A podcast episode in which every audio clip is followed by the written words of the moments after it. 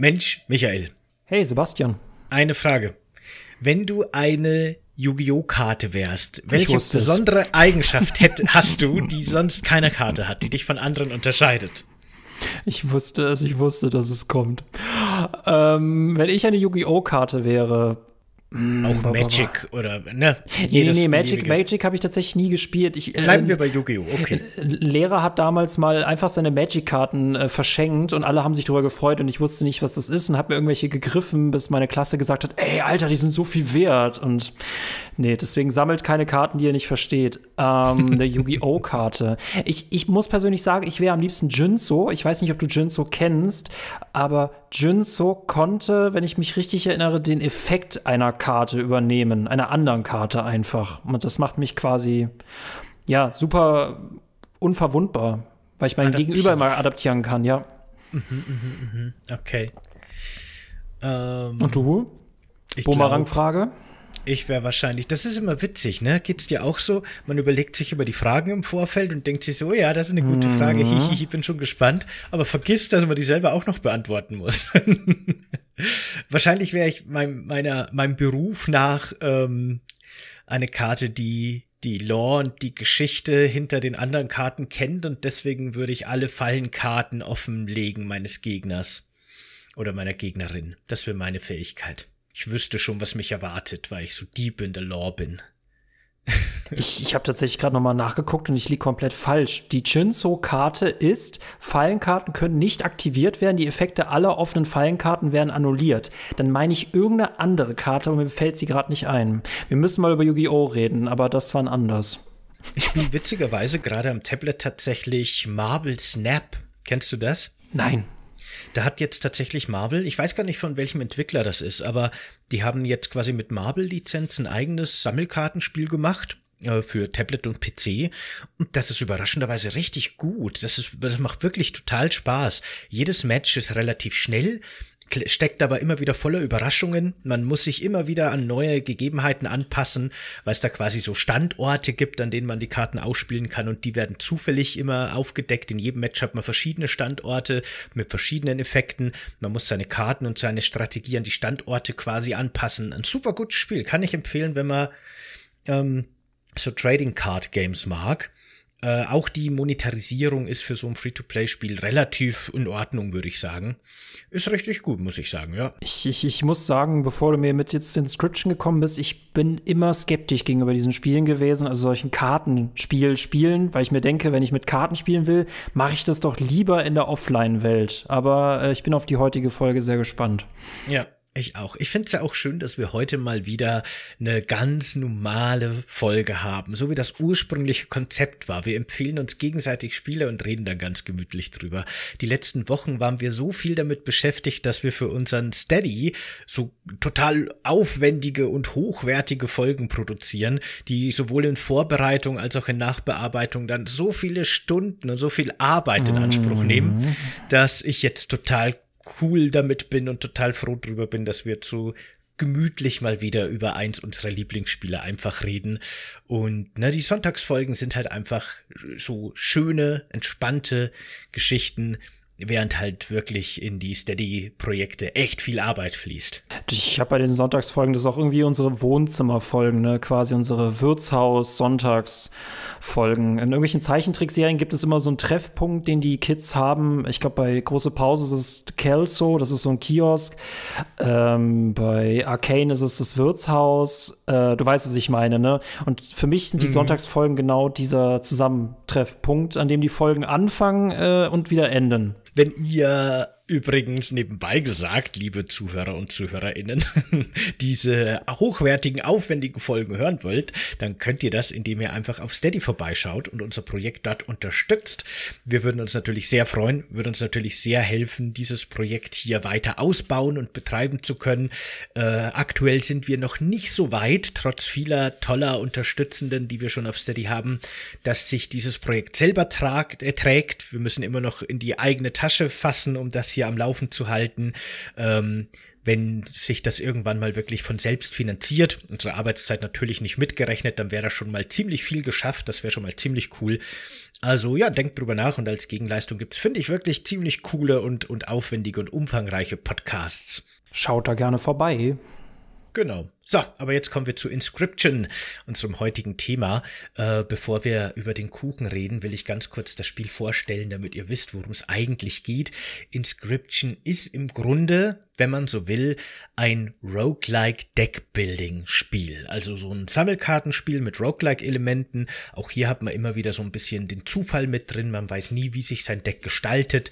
Es gibt ganz viele verschiedene Zufallsbegegnungen zwischen den Matches, die ganz viel Einfluss auf das Ganze nehmen aber das Ganze hat eben die ein oder anderen Wendungen und Überraschungen. Das Spiel ist, ups, warte mal, ich habe noch das falsche Dokument offen. Hier sind wir. Das Spiel ist 2021 erschienen. Von Devolver Digital wurde es gepublished und gemacht wurde es von Dan Daniel Mullins. Und den kennt vielleicht der ein oder andere von euch für so Spiele wie The Hex oder Pony Island. Das sind alles so äh, Indie-Perlen, die haben wirklich so die Runde gemacht, die haben für viel Aufmerksamkeit gesorgt, weil die alle mit sehr großen Überraschungen daherkommen. Sowohl von der Story her als auch vom Gameplay her mit Wendungen, die man nicht erwarten würde. Daniel Mullins hat so ein bisschen ein Gespür dafür und Talent dafür, dass er Erwartungen bricht. Gerade wenn man so langjähriger Videospielfan ist und man glaubt, man hat schon alles gesehen, dann zieht der die coolsten Kojima-Moves aus dem Ärmel. und genauso ist es auch bei Inscription. Dazu kommen wir aber dann wahrscheinlich erst im Spoiler-Part. Ähm, jetzt äh, würde ich sagen, reden wir aber erstmal über Kuchen. Das Thema, wo, weswegen wir natürlich eigentlich in Eigentlich, erster Linie hier hier sind. geht, ja, genau. Eben. Michael, welchen Kuchen hast du denn für Inscription mitgenommen? Die Videospiele sind nur so eine Scheinfirma. Es geht, wir sind eigentlich in, wir, wir stecken voll im Kuchengeschäft drin. Äh, welchen Kuchen ich für äh, Inscription mitgebracht habe, da habe ich das ein bisschen wieder erweitert, aber eigentlich bin ich näher dran als du die meisten Male, denn ich habe Spekulatiuskekse mitgebracht, die ja auch quasi sowas wie Karten sind und ihr Effekt ist, dass sie lecker sind. Aber Hm. wa- was könnte noch der Effekt einer Spekulatiuskarte sein? Hm, Ähm, Weihnachtsaura plus fünf. Weihnachtsaura, du kannst den Gegner spekulatisieren, äh, dass er quasi zu- versteinert oder so. Ich mache zu Weihnachten immer so ein Weihnachtstyramisu. Da mache ich im Grunde wirklich so mit Mascarpone und, und so Quark oder Joghurt so eine, so eine Masse. Im Grunde genau wie bei einem Tiramisu. Nur dass quasi Spekulatius als Zwischenboden eingesetzt wird. Und dann kommen immer noch so Schichten von Waldfrüchte, Himbeeren oder sowas drauf. Und das ist super lecker. Fällt mir gerade ein bei Spekulatius. Das muss ich wieder mal machen dieses Jahr. Kann ich sehr empfehlen. Voll lecker. Äh, ich habe jetzt einfach nur aus Rache noch eine Einstiegsfrage für dich. Äh, was ist der beste Brotaufstrich? Und du wirst die Frage sowieso falsch beantworten. Was der beste Brotaufstrich? Warte mal, ich kann die Frage, glaube ich, in, aus deiner Perspektive richtig beantworten wegen dem Thema, über das wir gerade geredet haben. Es gibt nämlich so einen total krassen äh, Spekulatius-Brotaufstrich. Nein, Das ist so ein ganz Mann. dickflüssiges, klebriges Zeug, fast so ein bisschen wie Marshmallow-Masse oder sowas. Kann man sich aufs Brot schmieren, ist extrem. Also äh, auch lecker, aber ist super intensiv. Und darauf wolltest du wahrscheinlich hinaus. Boah, das war, das war jetzt, das war jetzt gemein von dir. Ja, äh, Spekulatiuscreme ist der beste Brotaufstrich überhaupt. Es gibt ihn auch in einer Crunch-Edition und Mhm. ist viel leckerer, als der Sebastian ihn jetzt beschrieben hat. Äh, unverschämt. den musste mir damals jemand aus Belgien mitbringen. Das ist nicht, dass der in Deutschland verboten ist, aber den gab es in Deutschland einfach nicht. Und das war quasi mein Dealer, der mir das aus, aus Belgien mitbringen musste. Mittlerweile gibt es den bei Rewe und bei Edeka. Ganz, ganz toll. Kaufland auch überall, ja. Ah, das ist, wenn man den im Sommer isst, das ist wie Winter. Winter im Sommer. Aber äh, das hatte ich in der WG mal mitgebracht und das habe ich einmal meinen Leuten gezeigt. Das hätte ich niemals tun dürfen. Das Ding war innerhalb eines Tages leer. Und dann musste ich meinen Dealer wieder nach Belgien schicken. Also, So ist das. Ja, doch, doch, ich finde den auch ganz lecker, aber ich finde den auch ziemlich krass. Es gibt ja eben wirklich auch so Marshmallow-Brotaufstrich oder sowas, das kaufe ich auch manchmal, aber eher so ein bisschen aus, so, boah, Ah, das ist schon müssen wir eklig. mal wieder kaufen. der Marshmallow ist eklig, Spekulatius ist toll. Aber was hast Ich du denn mitgebracht?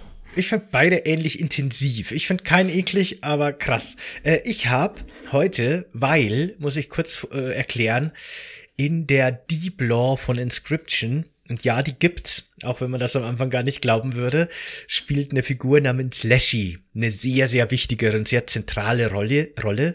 Und Leshy, das ist ein, ähm, ein, ein, ein Waldgeist aus der slawischen Mythologie, ein Beschützer der Wälder, wenn man so will. Man kann auch Gott sagen, irgendwie sowas, ne? Und deswegen habe ich heute Waldmeister Wackelpudding zu seinen Ehren. So. Ich hoffe, dass er sich von dir gewürdigt fühlt, dass das keine Blasphemie ist. Ich weiß nämlich nicht, ob Laschi oder Leschi ja, Leschi. Ob er das, ob er das, ob er das gut findet. Oder ob er mit der anderen Speise. Aber ich glaube, wenn du ein Slush-Eis für Laschi mitgebracht hättest, dann hätte er sich, glaube ich, aufgeregt. Ich glaube, jetzt bin ich dran. Ein Slushy-Laschi. Hm. Ein Laschi-Slushy. Ich habe die Blasphemie auf mich genommen. Okay. Ja, ja. Na gut, ich äh, denke, das, das wird schon passen. Der, der ist einer von den Guten, der Laschi. Der, der versteht das. so, kommen wir zum Start Inscription. Ähm, ich persönlich habe Inscription äh, 2021, als es neu rauskam, gleich zum Release gespielt und war ziemlich begeistert von dem Spiel. Ich mag ja so Deckbilderspiele, Roguelike sowieso, insofern war das sowieso sofort, ne, hatte ich sowieso auf dem Schirm, hat mich aber dann in vielerlei Hinsicht total überrascht. Äh, wie war denn jetzt dein äh, Einstieg in das Spiel? Wie war denn dein erster Eindruck nach den ersten Stunden, die du jetzt reingespielt hast? Ich bin immer dankbar, wenn du nicht nur neue Spiele für mich mitbringst, sondern auch Spiele aus Genres, die ich normalerweise immer gemieden habe und dann immer eines Besseren belehrt werde. Das ist eigentlich so die schönste Erfahrung, die man in diesem Podcast hat. Und ich konnte mit Deckbilderspielen nie was anfangen, weil ich finde, das ist halt einfach so eine, eine Videospielform, die in der manuellen Dings weitaus mehr Sinn macht für mich einfach nur vom haptischen her, glaube ich.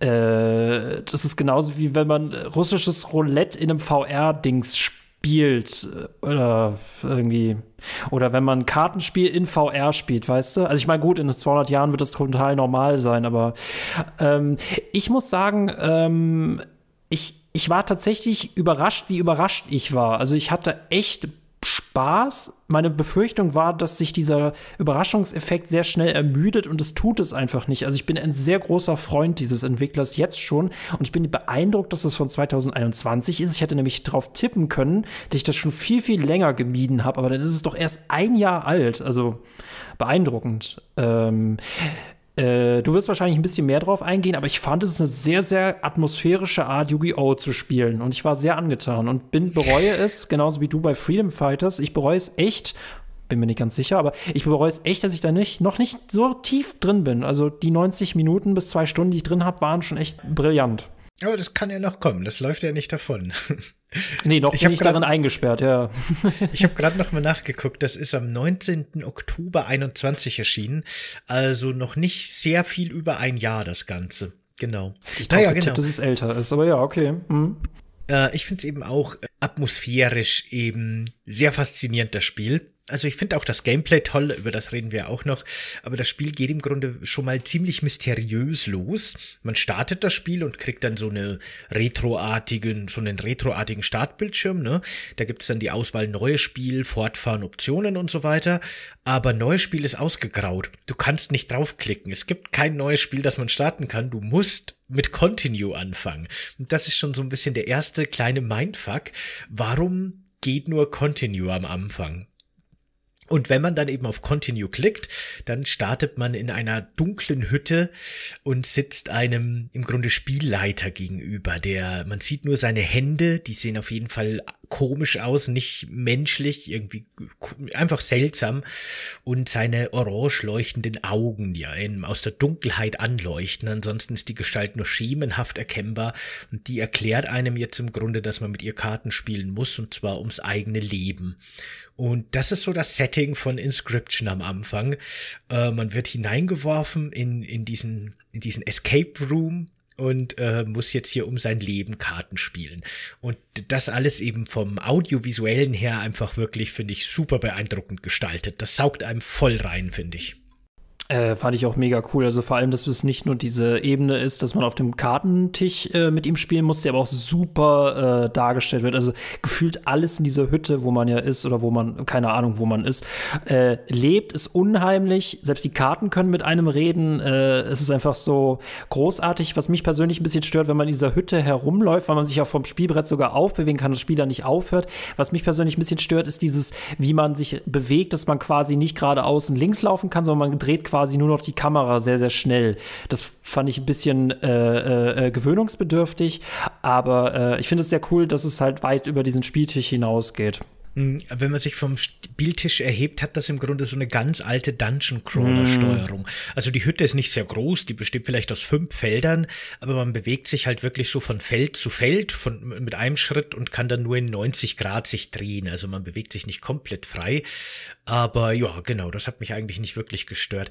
Aber ich fand es eben total cool, dass hier schon das Spiel beginnt, eine ziemlich früh eine zweite Ebene zu öffnen. Weil es ist eben nicht nur dieses Kartenspiel ums eigene Leben, sondern es ist eben auch eine Escape Room Geschichte, weil wir dürfen uns in diesem Raum bewegen und wir sehen dann von Anfang an schon, das sind irgendwelche Bilderrahmen, die komische Sachen zeigen. Da ist eine Uhr, die man, wo kann man an den Zeigern rumdrehen. Man weiß noch nicht genau warum. Ein Safe, den man öffnen kann und Schränke mit Schlüssel und so weiter. Also es gibt viel zu entdecken und viele kleine Rätsel, die es da auch zu lösen gibt. Und am Tisch selbst gibt es dann eben auch noch die Ebene, dass man nicht nur diese Kartenspiele, Matches gegen seinen äh, düsteren Spielleiter äh, spielen muss, sondern da gibt es ja auch so eine kleine Abenteuerkarte. Da gibt es dann verschiedene Abzweigungen, zwischen denen man wählen darf. Und nicht jedes Feld ist ein Kampffeld auf diesem kleinen Spielbrett, sondern es gibt so besondere Ereignisse. Man trifft verschiedene Charaktere. Da setzt sich unser Spielleiter dann auch Masken auf und ähm, ne, er, er erzählt uns im Grunde die die Geschichte unserer Reise, die wir auf diesem Spielbrett unternehmen, während wir selbst die Geschichte in dieser Hütte erleben im Grunde. das ist schon mal ganz interessant, finde ich, dass hier zwei Ebenen parallel erzählt werden immer in dem Spiel. Äh, das finde ich total cool, weil ich habe tatsächlich mal bei dem PlayStation Store habe ich mal ein Spiel entdeckt, so das, zum Thema von Spielen, die nicht verspielt werden müssten eigentlich, weil sie auch offline viel besser funktionieren. Das war ein Pen and Paper Simulator und das ist für mich auch so eine Sache, das funktioniert eigentlich offline viel besser, weil es so aus der Urzeit von Videospielen stammt. Hierbei finde ich dieses Setting aber, dass wir quasi ja im, äh, im Spiel eines Spiels eines Spiels sind. Das finde ich hier total großartig. Äh, vor allem diese diese wechselseitigen Beziehungen zwischen den Spielen und ich ich fühlte mich auch so ein bisschen bisschen an Portal erinnert, wo wir ja quasi eigentlich im Spiel sind, eine Testreihe zu simulieren, bis wir dann aus dieser Testreihe auch ausbrechen müssen mit unseren äh, Möglichkeiten.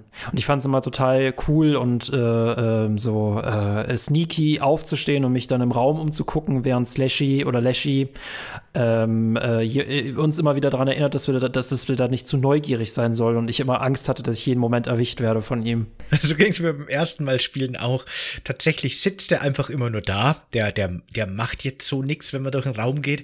Aber ich hatte auch immer Angst, wenn ich auf das Feld direkt neben ihm gehen muss, weil ich mir dachte, dass ich bin ihm zu nahe irgendwie. Das ist unangenehm. Ich will hier wieder weg. Ich will lieber wieder da hinten ins, ins entgegengesetzte Eck. Ja, vor dem Hintergrund macht es das cool. Also vor dem Hintergrund, ne, dass das gefährlich ist und dass man dieses Kartenspiel spielen muss, das ist irgendwie cool. Es gibt tatsächlich in Far Cry 3 so eine, so eine am Ende eine Poker-Mission, wo du Poker halt um dein Leben spielen musst. Und das finde ich jetzt einfach auch noch mal, ähm, ja, sehr cool. Genau, da musste ich auch immer an den äh, Resident Evil 7 DLC denken, in dem man ja auch quasi so ein, das ist nicht wirklich ein Kartenspiel, äh, obwohl doch, doch, das ist auch ein Kartenspiel, dass man eben auch äh, bei dem J äh, Baker-Sohn gegen ein anderes seiner Opfer um, ums eigene Leben spielen muss. Äh, das ist nochmal quasi eine sadistische Ebene obendrauf, weil man muss ja sein Gegenüber töten, um selber überleben zu können oder zumindest ihm Leid verursachen. Ja, genau. So ein bisschen. Se seht ihr, seht, seht ihr, wie gefährlich Brett- und Kartenspiele ja, eigentlich ja, sind? Ganz ja. genau. und so ein bisschen ist Inscription auch. Dabei ist das aber jetzt von der Grafik her nicht realistisch, sondern das hat eher, würde ich fast sagen, so einen äh, PlayStation 1 Look. Also zumindest die Texturen sind sehr niedrig auflösend, aber aber das hat eben so diesen gewissen Charme, diesen Stil äh, und das trägt, finde ich, auch sehr viel zur Atmosphäre bei. Das gefällt mir ganz gut.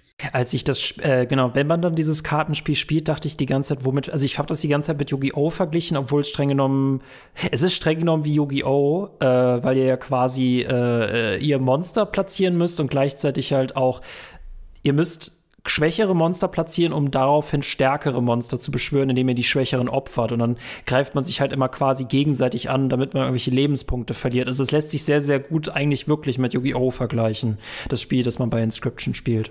Mhm. Genau. Im Endeffekt funktioniert das quasi so, dass man immer von Anfang an ein Eichhörnchen eben zum Beispiel auf der Karte hat. Das hat keine Kosten. Das kann man kostenlos beschwören. Mhm. Dafür hat es nur ein HP und null Angriffskraft. Und das kann man dann zum Beispiel für den Hermelin opfern. Der hat dann drei HP und ein Angriffskraft. Und dann opfert man vielleicht in der zweiten Runde ein zweites Eichhörnchen, das man vom Eichhörnchenstapel zielt und den Hermelin, um dann den Wolf zu beschwören. Der hat dann schon drei Stärke. Und so muss man dann eben auf diesem Spielbrett, das nur aus vier Feldern besteht, äh, seine Formation der, der Kreaturen, der Tiere aufbauen, um quasi gegen die Tiere von Leshy anzukämpfen und um die zu besiegen, damit man dann eben seine Lebenspunkte angreift. Und das äh, Punktesystem wird ja auch so wunderschön dargestellt, finde ich, mhm. weil auf dem Tisch steht eine goldene Waage und bei jedem Trefferpunkt wird ein Zahn in diese Waage geworfen und wer am Schluss quasi mit fünf Trefferpunkten überwiegt, der hat das Match gewonnen.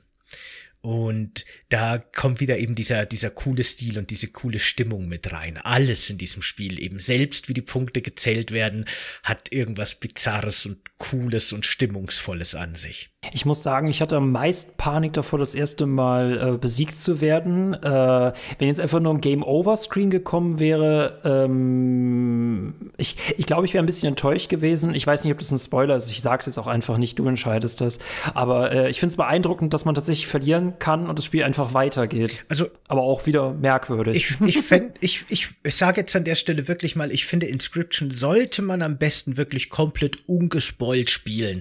Ich würde grundsätzlich jedem und jeder empfehlen, spielt das Spiel, wenn euch sowas interessiert, am besten jetzt einfach sofort und hört euch den Podcast dann erst an, wenn ihr wirklich durch seid. Aber ich würde sagen, über alles, was du gesehen hast, über diesen ganzen äh, Anfangspart, äh, können wir auf jeden Fall reden jetzt. Das sind nur so die ersten Stunden im Spiel. Das, das geht schon. Genau, weil beschreib mal, was passiert, wenn man das erste Mal stirbt, weil das ist schon ein ziemlich cooler Moment, finde ich. Ich, ich meine, gut, es ist halt logisch, dass man da relativ schnell verliert, wenn man die Regeln einfach noch nicht so kann und man bekommt auch irgendwelche Hilfs-Items und verwendet die jetzt schon relativ früh. Aber klar, man verliert halt, äh, ich brauche das auch irgendwie in Horrorspielen immer so die, die Angst davor zu verlieren, äh, die Angst verlieren vor dem Verlieren, dass ich halt weiß, wie eine Tötungssequenz aussieht. Äh, dann hat man diesen Schrecken auch, äh, ist man auch losgeworden. Äh, wir sterben, äh, der, der, Bildschirm wird schwarz und wir erwachen wieder in der Zelle und sind quasi noch nicht tot. Und Leschi kommt dann auf uns zu und sagt, äh, ja, du bist noch nicht tot, aber du darfst eine Karte nach dir designen und darfst dir einen Effekt aussuchen und du darfst dir eine Stärke aussuchen und einen Opferungspreis und dann wirst du quasi auch noch fotografiert, damit diese Karte auch ein, ein Foto hat. In dem Moment dachte ich mir echt, hat mein PC jetzt quasi die Webcam angezapft, dass gleich wirklich ein Foto von mir kommt. Dieser Effekt kommt leider nicht vor, aber das hätte ich noch stärker gefeiert, das hätte ich noch unheimlicher gefunden. Und dann kriegt man quasi seine eigene Karte noch ins Deck geschmissen. Äh, was ist so ein bisschen dadurch, dass man nicht stirbt, es noch unheimlicher macht, weil man nicht weiß, wann ist denn jetzt endlich Schluss. Also man hat jetzt vor dem zweiten Tod in Anführungszeichen noch mehr Angst als vor dem ersten, weil man nicht weiß, wie, wie oft darf man jetzt eigentlich verlieren und was passiert dann komisches. Ja, und auch eben dieses Stilmittel, das, weil im Endeffekt so in der Spiellogik übernimmt man ja dann die Kontrolle über eine neue Figur, weil die alte ist tot und dass du dann ihre Todeskarte, die du selbst designt hast und selbst erstellt hast, ziehen kannst als Spielkarte, das finde ich auch einfach sehr cool und sehr clever und sehr düster auch. Das aber bin ich, aber ich bin, aber ich bin, eh, bin ich die erste Person oder bin ich, wenn ich in der Zelle erwache, schon die zweite? Also in der Zelle bist du die erste Person. Das Fotografieren ist der Punkt, an dem du stirbst. Okay, das wusste ich nicht. Ich dachte, ich würde fotografiert werden und dann kriege ich eine eigene Karte. Nee, nee, nee, nee. Ich, du bist dann tot, ah, quasi. Das, das, äh, das, das fühlte ich nicht mir kommuniziert, dass ich gestorben ah, okay, bin. Okay, okay, okay. okay. okay. Hm. Na gut, doch, doch. Im Grunde äh, hast du, ich glaube, du dürftest wahrscheinlich schon mitbekommen haben, dass über diesem Kartenspiel und über diesem Escape Room noch mal eine erzählerische Ebene existiert. Nehme ich an, oder?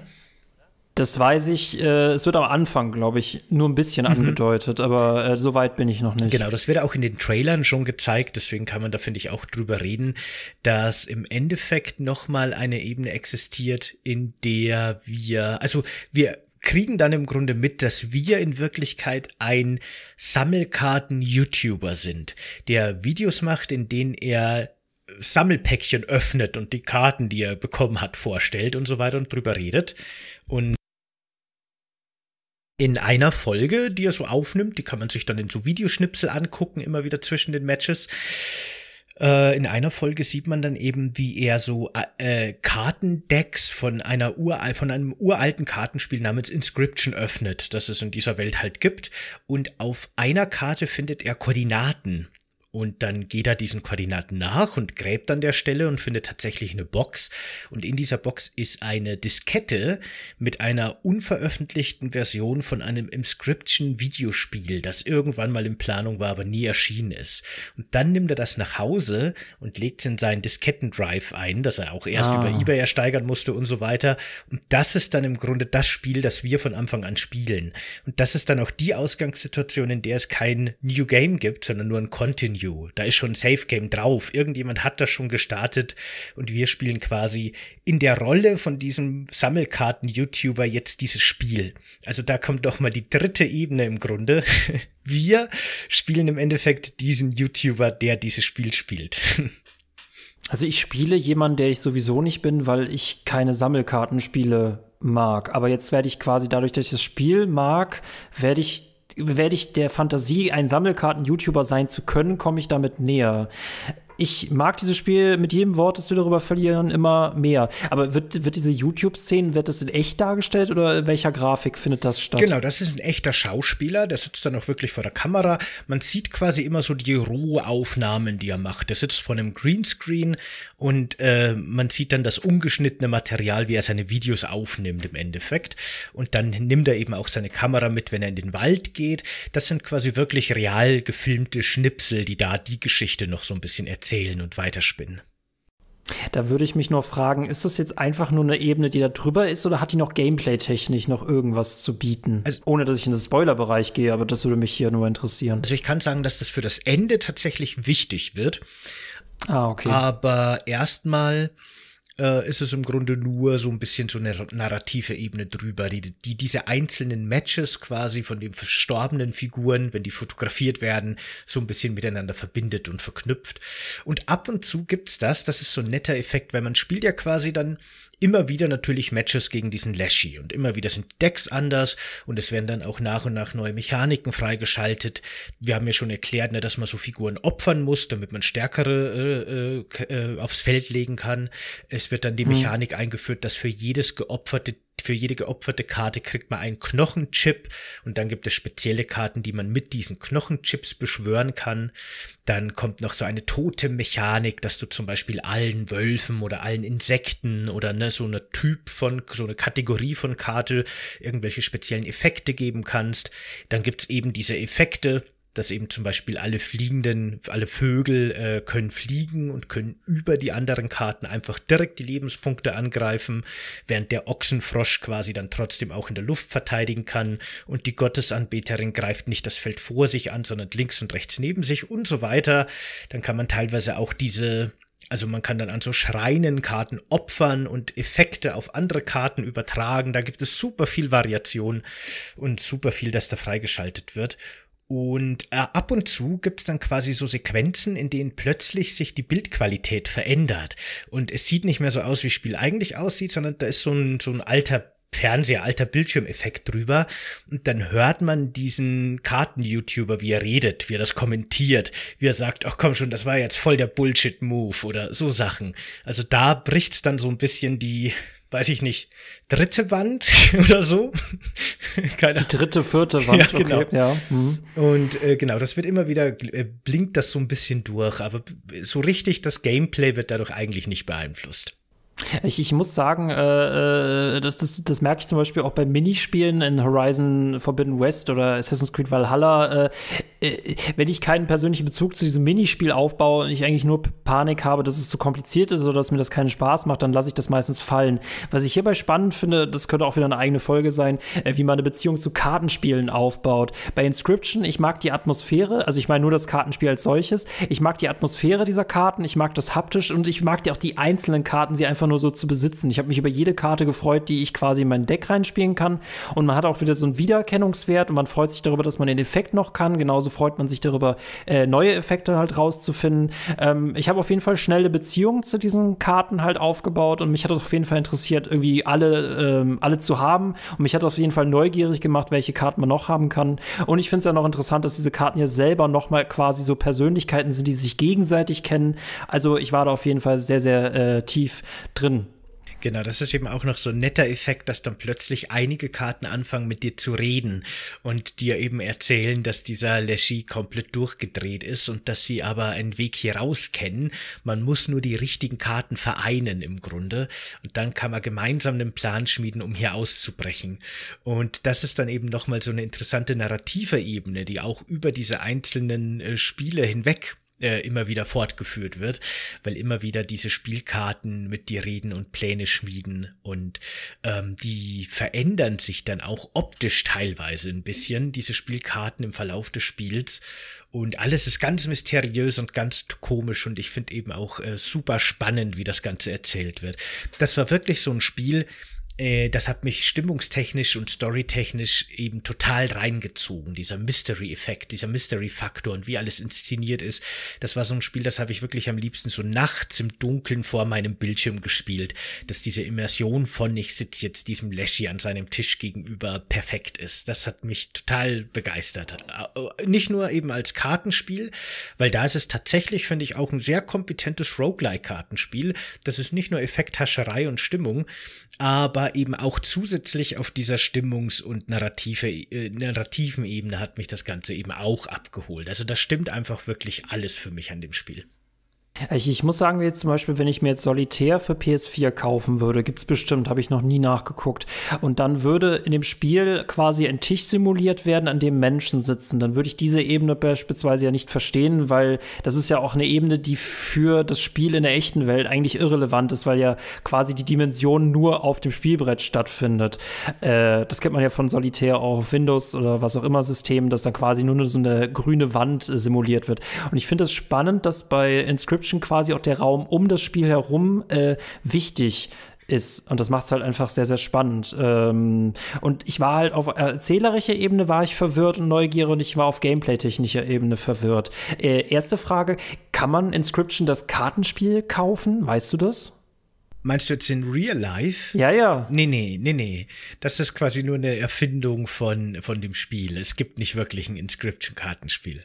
Das fände ich ja irgendwie, das fände ich ja irgendwie cool. Und die zweite Frage, äh, gibt es ein, äh, abgesehen von äh, dem Spiel, gibt es einen Multiplayer-Modus, in dem man einfach nur Inscription spielen kann? Also einen Multiplayer-Modus gibt es nicht, aber da ja quasi der eigentliche Inscription-Modus sehr narrativ getrieben ist und dieser Kartenspielaspekt sich tatsächlich im Verlauf des Spiels teilweise sehr stark verändert, ähm, war ein großer Fanwunsch, dass es einen Modus gibt, in dem dieses Kartenspiel wieder mehr in den Fokus gerückt wird. Und der wurde tatsächlich dann als kostenloser DLC nachgeliefert.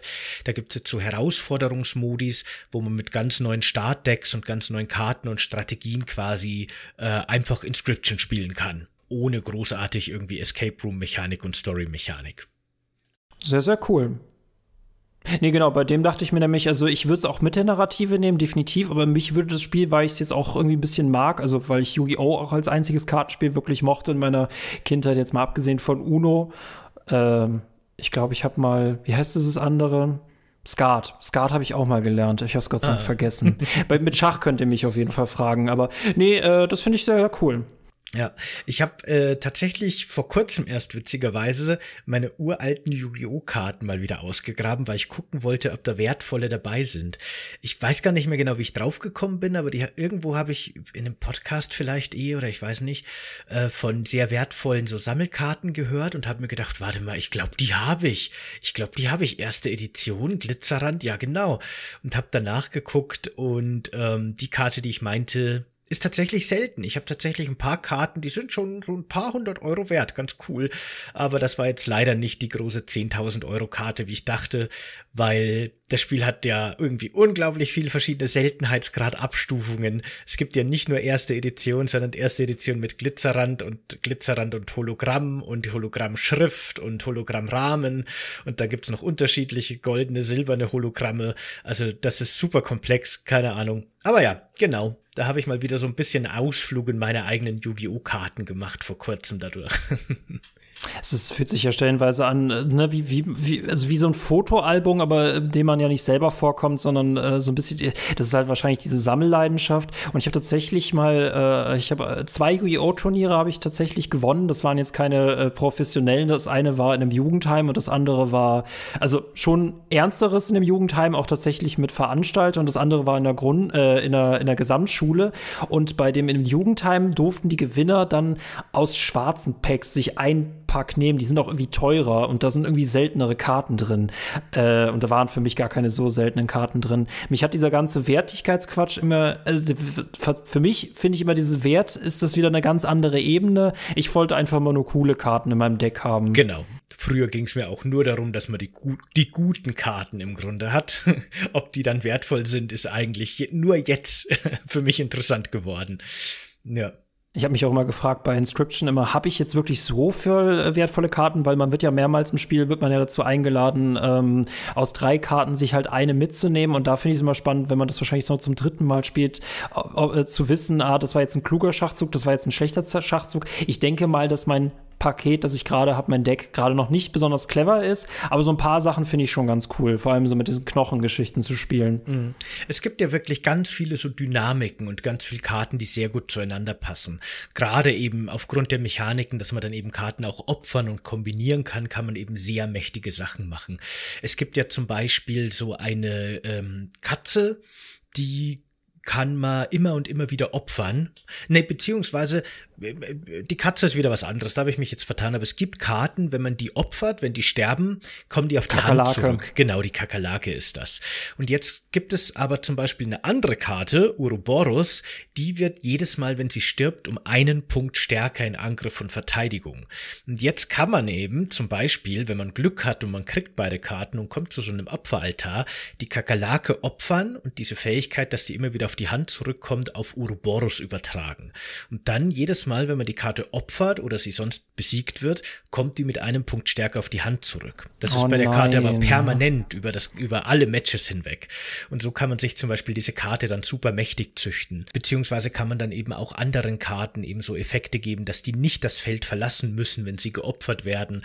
Und so kann man eben total interessante Synergien auch zwischen den einzelnen Karten dann machen. Und ja, genau, da gibt's ganz viele Strategien, die man so ein bisschen rausfindet, während man so vor sich hinspielt. Man kann dann zum Beispiel auch später gleiche Karten, die aber teilweise verschiedene Effekte haben, zusammennähen zu einer neuen Karte, die dann beide Effekte hat. Also da gibt's ganz interessante Kombinationsmöglichkeiten. Und das gibt im Spiel tatsächlich sehr viel Tiefe, die man tatsächlich auch braucht, wenn man das Ganze durchspielen will. Weil das Spiel hat im Grunde nur drei Bosse, die auch immer wieder in der gleichen Reihenfolge auftauchen.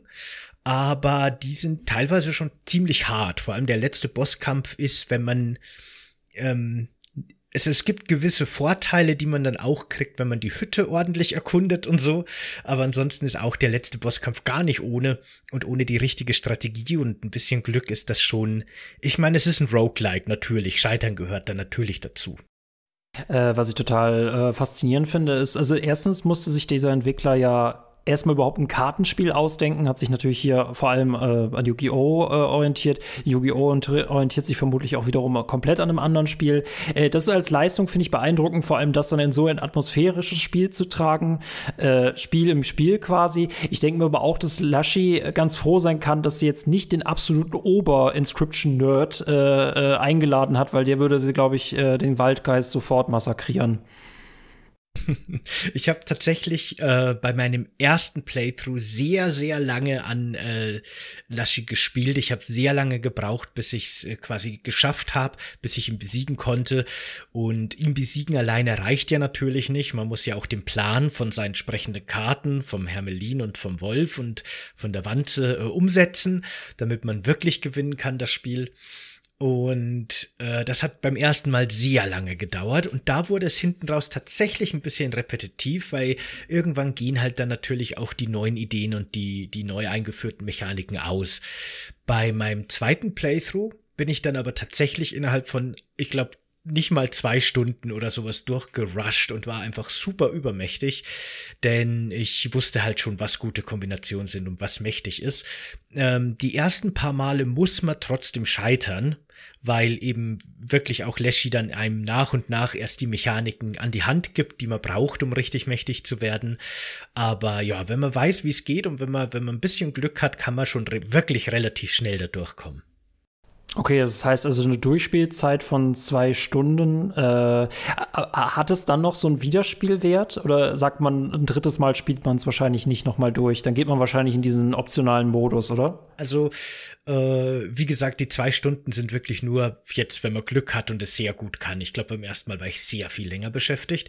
Und das Spiel endet ja bei weitem noch nicht an der Stelle. Darüber reden wir aber dann im Spoiler-Part dem wir, finde ich, von mir aus eh schon langsam äh, eintreten können. Aber die Spielzeit ist dann noch mal deutlich länger als das erste Mal Laschi, Laschi besiegen.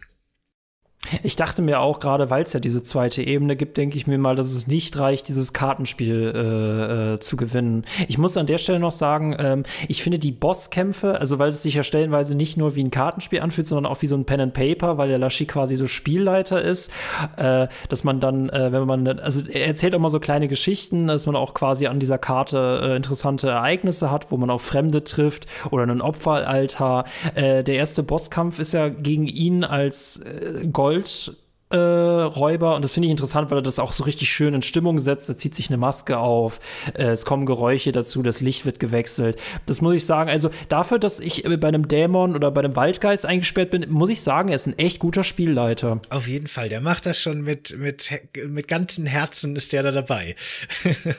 das ist wahrscheinlich das letzte, was du in deinem Leben unternehmen wirst, aber dafür ist es eine ordentliche Show, die er da abzieht. Das ist schon gut. Also mein Respekt auf jeden Fall. Äh, kann keine Rezension schreiben, weil man es ja nicht überlebt, außer man ist ausgebrochen, aber ja. Hm, genau. ja, nimm deinen Spoilerhebel gerne genau. äh, in die Hand und leite in den Spoilerbereich Dann machen ein. wir das. Ich könnte jetzt noch so viel über Spielmechaniken reden und mich da richtig rein nerden, aber ich glaube, wenn man das Spiel nicht kennt, wird das auch sehr langweilig. Deswegen gehen wir jetzt in den Spoiler-Part. Ich empfehle an der Stelle wirklich nochmal sehr, sehr stark, wenn ihr jetzt nach dem, was ihr gehört habt, auch nur den Hauch von Interesse an dem Spiel habt, dann spielt es wirklich unbedingt selbst, denn es kommen einige totale Mindfuck-Momente, die wirklich äh, alles auf den Kopf stellen. Und äh, die sollte man schon wirklich so erleben, wie sie im Spiel inszeniert werden. Das ist es wert, dass man das Spiel an die Stelle spielt. Ähm, aber ich werde jetzt alles nach diesem, nach dieser Spoilerwarnung verraten und schon auch so kleine Überraschungs-, also ein, ein, einen wichtigen Aspekt des Spiels vorwegnehmen, den man am besten nicht kennt. Deswegen, ne, Spoiler-Part, los geht's. So. Ich bin gespannt, was mich jetzt hier erwartet. Ein bisschen Schiss habe ich davor darf, gehabt. Darf ich dich überhaupt spoilen? ja, ja, ja, ja, ja, bitte doch. Äh, mir mir geht es ja darum, äh, dieses Spiel ähm, anzuerkennen. Deswegen bin ich gespannt. Ich kann mir vorstellen, dass da nur noch Gutes kommt. Also, ich kann schon mal vorweggreifen. Ich würde sagen, die Leshy-Passage ist definitiv die stärkste, sowohl von der Stimmung her als auch vom Gameplay her. Aber wir sind tatsächlich, nachdem wir Leshy das erste Mal besiegt haben, vielleicht gerade mal bei der Hälfte des Spiels angekommen. Ähm, das Ganze funktioniert so, dass man quasi dann mit den drei Karten den Plan schmiedet, dass man Leshy seine Kamera stiehlt, man weiß, also die Karten wissen, wo er seinen Film hat und dann kann man Lashy mit seiner eigenen Kamera fotografieren. Und was wir dafür als Belohnung nämlich erhalten, ist der New Game Knopf, der, der am Anfang im Hauptmenü fehlt. Wir konnten ja quasi nur ein Save Game von einem unbekannten Spieler, einer unbekannten Spielerin fortführen. Wir konnten ja nie ein neues Spiel starten. Und das ist jetzt tatsächlich möglich. Und wenn wir dann im Hauptmenü, nachdem wir es durchgespielt haben, auf neues Spiel drücken, dann kommt plötzlich eine Intro-Cutscene, die uns im Grunde die Story von Inscription erklärt. Und wir erfahren, dass es vor langer, langer Zeit drei Scribes gab, drei Schriftgelehrte, äh, vier, vier Schriftgelehrte gab, die alle ihre ganz eigene Methodik des Schreibens gelernt haben und die dadurch so ein bisschen Magie auf die Welt wirken konnten. Und da gab es eben ähm, eine, im Grunde eine Nekromantin, wenn man so will, die hat mit ihrem Pinsel die Grabinschriften der Verstorbenen gepinselt. Dann gab es eben Leschi und seine Art des Schreibens war das Fotografieren. Dann gab es einen Computer namens P03, der quasi mit, mit Energie, mit Elektrik gearbeitet hat und auf Bildschirmen Sachen dargestellt hat. Und den Magier Magnificus, der so ein bisschen mit so Orb-Magie gearbeitet hat. Äh, ganz, äh, ganz, ganz anders, ganz skurril irgendwie. Und äh, genau, und dann wechselt das Spiel quasi in so einer Art ja Pokémon-Darstellung. Also wir spielen dann quasi plötzlich ein äh, Top-Down 2D-Spiel mit einer isometrischen Kamera. Es sieht wirklich so aus, als würde man am Gameboy Pokémon spielen. Und man darf sich für ein Startdeck entscheiden. Und zwar das Startdeck von einem dieser drei ursprünglichen Gelehrten. Und dann stellt sich eben raus, dass Leshy im Grunde nur, also alles, was wir bisher gespielt haben, nur eine Spielweise war. Und es gibt noch drei weitere Decks, die mit ihren ganz eigenen Mechaniken und Strategien daherkommen, die neben dem von Leshy mit dem Opfern quasi koexistieren. Okay, da ich es nicht bildlich vor mir sehe, aber ich werde es halt schneiden, dann werde ich es wahrscheinlich viel besser verstehen. Ähm, okay, wir spielen also quasi erst Yu-Gi-Oh! und dann spielen wir Pokémon. So ein bisschen. Wir können dann wirklich quasi so eine Welt durchstreifen. Das ist wirklich, das hat so eine Weltkarte. Es gibt da vier große Orte, zu denen man gehen kann. Da trifft man dann verschiedene Gegner, meistens so die Handlanger von diesen vier großen äh, Kartenmeistern und äh, kämpft gegen die, kann aber auch die Welt erkunden und so Schätze, Schatzkisten öffnen und findet dann Booster Decks, also Boosterkarten für sein Deck und kann sich dann sein Deck frei zusammenstellen. Und es gibt dann eben neben der Opferstrategie von Leshy, man hat dann quasi alle Karten, die man aus dem, aus dem Anfangsteil schon kennt, wenn man das Deck haben will und kann genau mit der Strategie weiterspielen. Aber es gibt dann eben auch ein Deck, das äh, mit Energie funktioniert. Und in der ersten Runde hat man einen Energiepunkt, in der zweiten zwei Energiepunkte und so weiter. Und du kannst immer nur Karten spielen, die diesem Energiewert entsprechen. Und dann gibt es eben die Nekromantin, die mit äh, rein mit dieser Knochenmechanik funktioniert, die wir auch schon kennen. Und und der Magier, mit dem musst du quasi Orbs aufs Spielfeld stellen, die dann Energie für dich generieren und du kannst dann immer nur entsprechend der generierten Energie äh, magische Karten beschwören. Also im Grunde musst du dir das wirklich vorstellen, so ein bisschen wie ein Echtzeitstrategiespiel. Also es ist weiterhin ein rundenbasierendes Kartenspiel, aber wir haben ja in Echtzeitstrategiespielen wie StarCraft oder so oft so Fraktionen, die ganz anders funktionieren, die aber trotzdem gut gebalanced sind. Und zu so einem Spiel wird dann im Grunde Inscription plötzlich es gibt plötzlich nicht mehr nur diese, diese Opfermechanik, sondern es gibt vier verschiedene Arten, also Fraktionen, die gegeneinander spielen können, die aber ihr ganz eigenes Regelwerk mitbringen und ganz anders funktionieren und ganz andere Strategien erfordern. Und da kriegt das Spiel dann plötzlich eben sehr viel Tiefe. Es ist dann auch kein Roguelike mehr, sondern ein lineares Abenteuer. Und du sammelst eben die Karten und kannst dein Deck jederzeit verändern und ähm, anpassen und die verschiedenen Strategien ausprobieren. Ich bin äh, tatsächlich also gar nicht mal so angetan. Also gut, ich muss es halt eher mal sehen, aber für mich für mich klingt es auch eher so, ich weiß nicht mehr, ob das dann noch so krass atmosphärisch ist, ähm, weiß ich halt nicht. Also ich fand den Lashy-Part bisher jetzt auch am stärksten, äh, aber spielen wir quasi danach noch zwei andere Spiele oder sind wir dann erstmal nur noch in der Pokémon-Welt? Äh, die Pokémon-Welt ist gar nicht so lange tatsächlich. Im Grunde erfährt man in der Pokémon-Welt die die Vorgeschichte von Inscription, von dem, was wir im Laschi-Haus erlebt haben. Denn ursprünglich gab es eben diese vier Meister, die lernen wir dann auch kennen und reden mit denen und lernen über ihre Philosophien und so weiter und lernen lustige Nebencharaktere kennen. Und ähm, Laschi ist im Grunde derjenige, das ist auch ganz nett, weil in seinem Gebiet treffen wir auch die Rollen, die er immer gespielt hat, als seine echten Freunde, die da wirklich gelebt haben mit ihm im Wald. Und Leshy ist im Grunde derjenige, der verbittert und der vielleicht auch ein bisschen wahnsinnig wird und der nicht mehr nur die Natur fotografiert und somit quasi in seine Karten bindet, sondern er fängt dann auch an, in einem Coup, wenn man so möchte, die anderen drei Schöpfer zu fotografieren oder fotografiert die drei und fangt die in ihren Karten, in seinen Karten. Und ah. diese drei anderen großen äh, Schöpfer sind im Grunde die drei Karten, die dann in der ersten Passage, die man spielen darf, auch mit einem redet und die auch im Verlauf des Spiels ihr Aussehen verändern. Weil je näher du quasi ans Ende kommst und je mächtiger du wirst, desto mehr beginnen diese Tierkarten vom Anfang diesen äh, großen, weisen Schöpfern zu ähneln. Das wird dir aber erst im Nachhinein klar, dass hier die Verknüpfung besteht.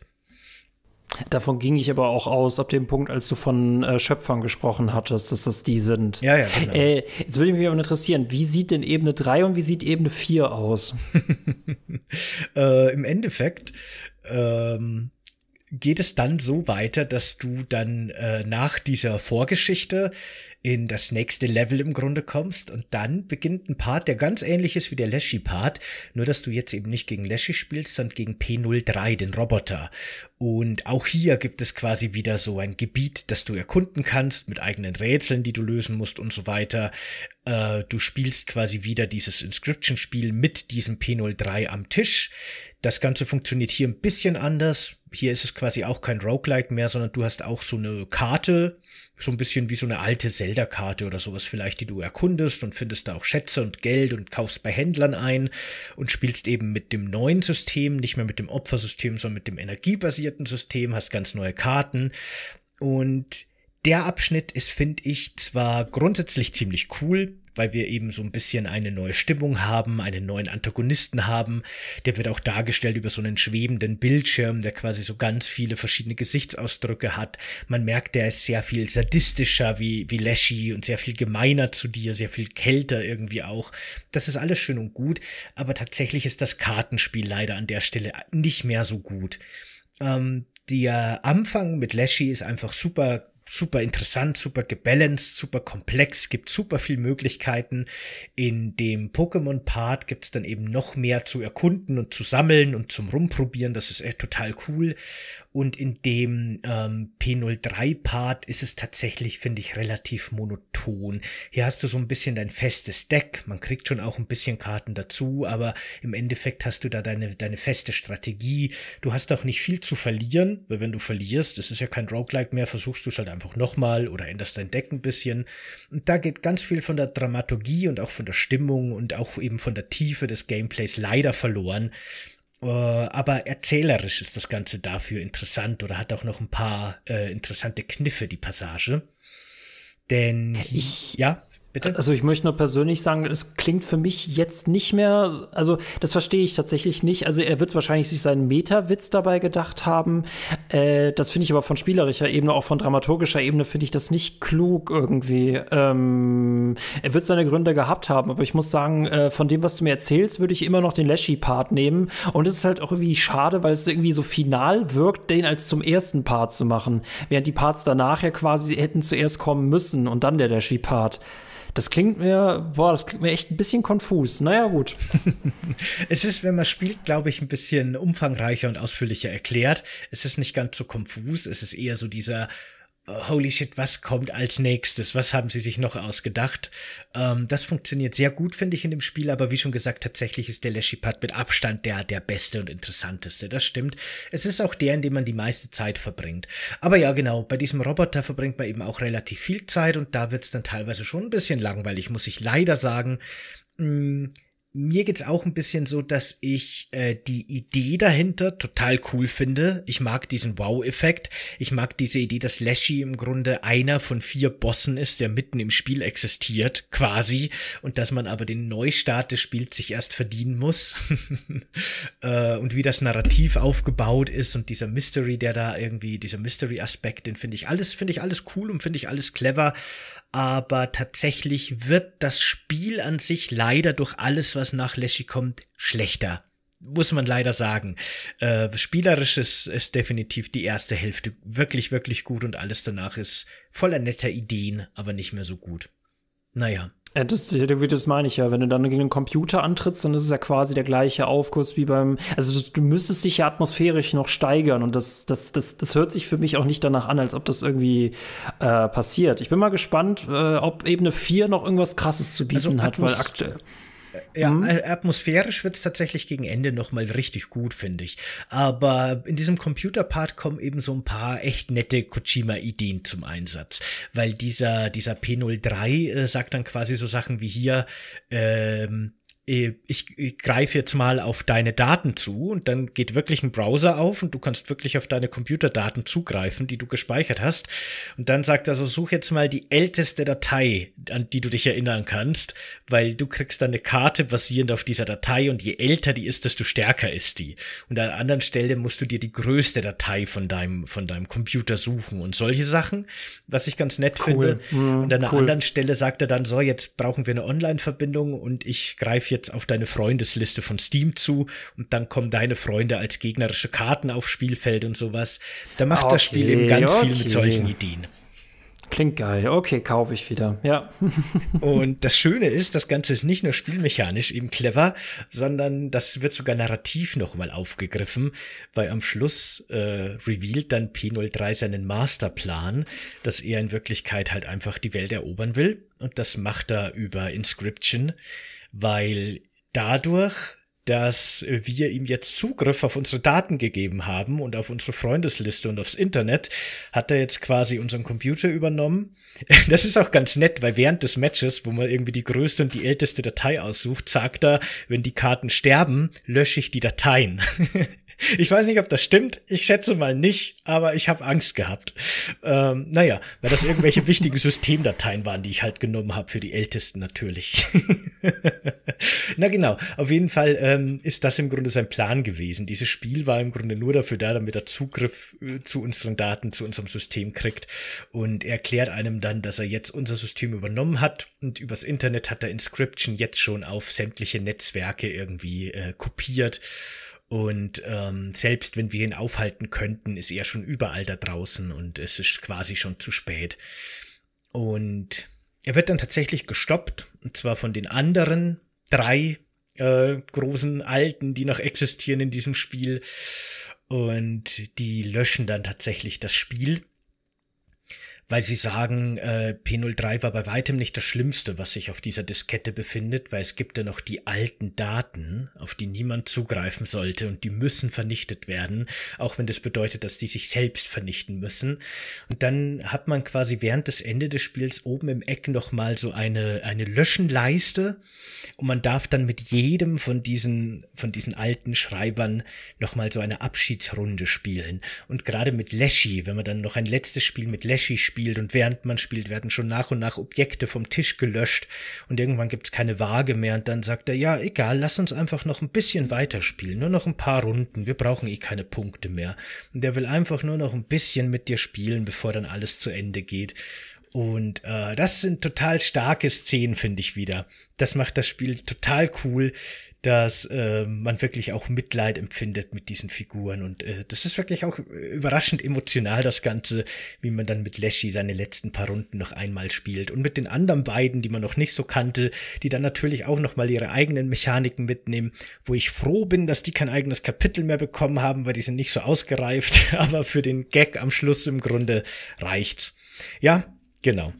Das ist schon sehr Ach, cool. klingt auch ganz, äh, klingt auch ganz nett. Ähm Nö, das klingt, äh, ja, das klingt stellenweise echt so ein bisschen wie das Blair Witch Project, nur im Videospielbereich. Ähm, hm, ich bin, ich bin, ich bin sehr angetan. Und das Lustige ist, dadurch, dass du, also du hast mich quasi ja nicht gespoilert, sondern du hast mir einfach nur eine Prophezeiung gemacht. Und das, das, das klingt halt alles so cool, dass man es halt irgendwie selber erleben will. Ich glaube, das ist der Unterschied zu einem Spoiler, äh, der quasi die gesamte Erfahrung zerstört. Aber das klingt ja trotzdem immer noch so, dass selbst wenn man es weiß, dass man quasi die Überraschung weg ist, aber der, der, der, der Bereich ja trotzdem noch sehr emotional ist. Es funktioniert auf jeden Fall noch, das denke ich auch. Aber ich glaube, es ist schon am besten, wenn man komplett blank reingeht ja, und keine Ahnung ja, hat. Ja, klar. Natürlich wird dann auch die Geschichte von diesem YouTuber, den man ja eigentlich spielt, äh, noch weiter erzählt. Da geht's dann auch noch um Regierungsverschwörungen und so weiter, die natürlich irgendwie, oder Regierung weiß man nicht, irgendwelche Verschwörungen, die natürlich mit dieser ominösen Inscription-Diskette zusammenhängen. Und genau, das ist Inscription.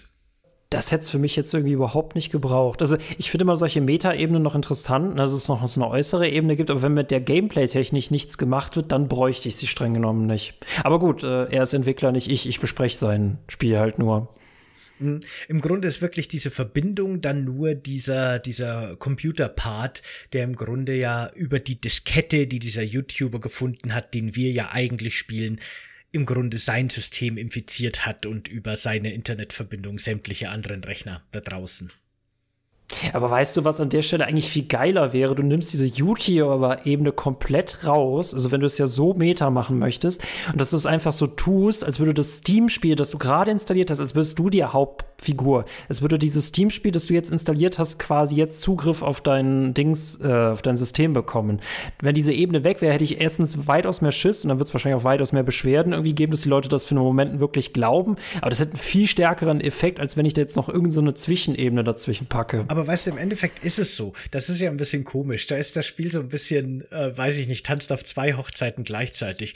Es erzählt zwar diese YouTuber-Ebene, aber gleichzeitig ist P03 auf meinem Rechner. Es geht um meine Daten, die ich mir aussuche und meine Freundesliste auf Steam und so weiter. Und er redet auch mit mir über meine Daten.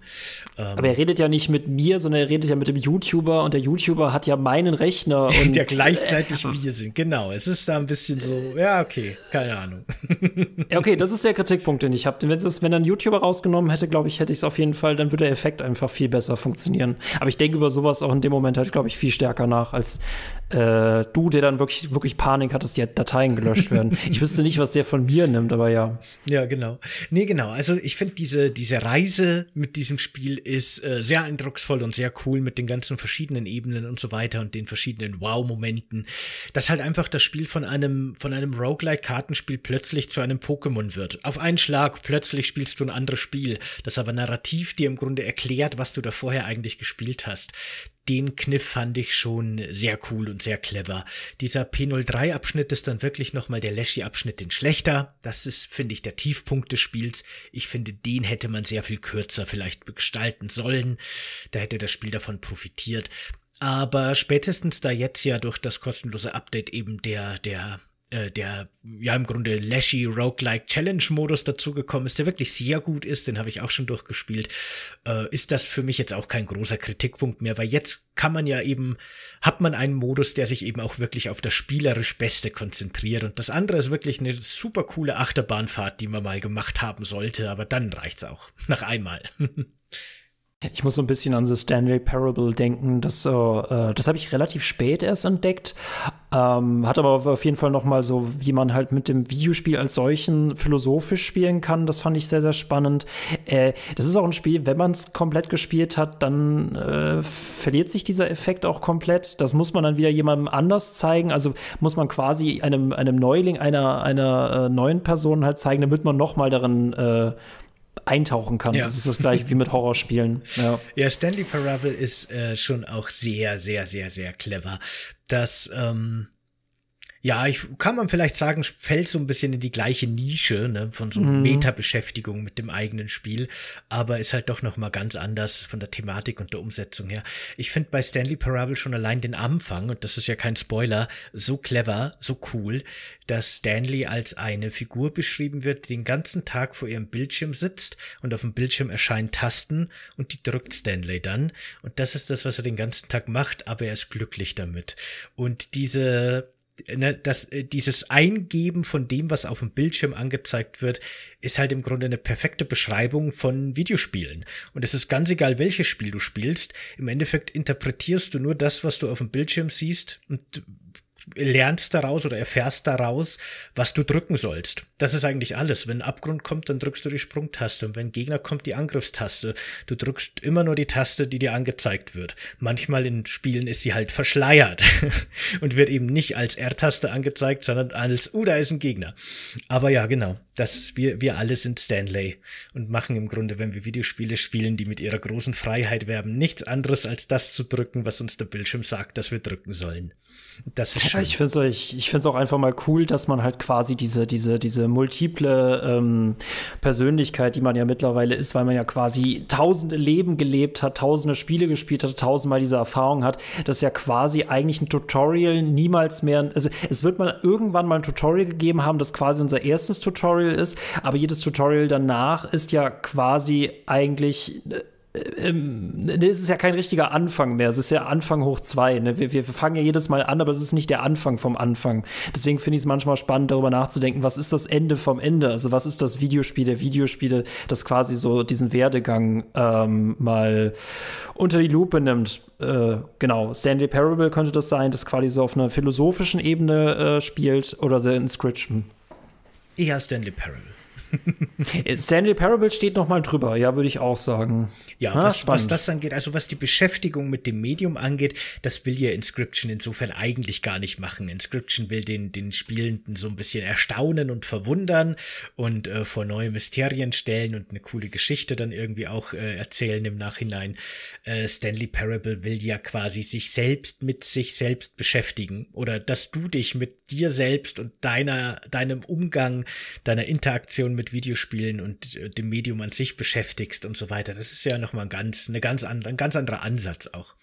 Ich empfehle euch auf jeden Fall da und ich weiß nicht, wann das Thema sein wird. Das hatten wir, glaube ich, ursprünglich mal in einem Staffelplan drin mhm. gehabt, aber die Deluxe Edition ist quasi der Spiegel einer gespiegelten Spiegelung und das ist, ach, ein wunderschönes assoziationsphilosophischen Tennis. Ganz toll. Schauen wir uns irgendwann garantiert auch noch mal an und reden drüber. Das ist halt nur mein Fuck hoch 50, aber ja. Das ist jetzt, ne, wir haben ja gesagt, wir machen keine Ankündigungen am Schluss mehr, wie es beim nächsten Mal weitergeht, weil davon sind wir schon weggekommen und das hat doch keinen Sinn mehr. Aber wir können jetzt schon mal ankündigen, irgendwann werden wir über Stanley Parable höchstwahrscheinlich reden. Und bis dahin habt ihr Zeit, dass ihr selber spielt, weil das ist auch so ein Spiel, das sollte man definitiv unbedingt ungespoilt spielen. Und zwar heute noch genauso wie damals, das ist jetzt nicht irgendwie älter oder schlechter geworden.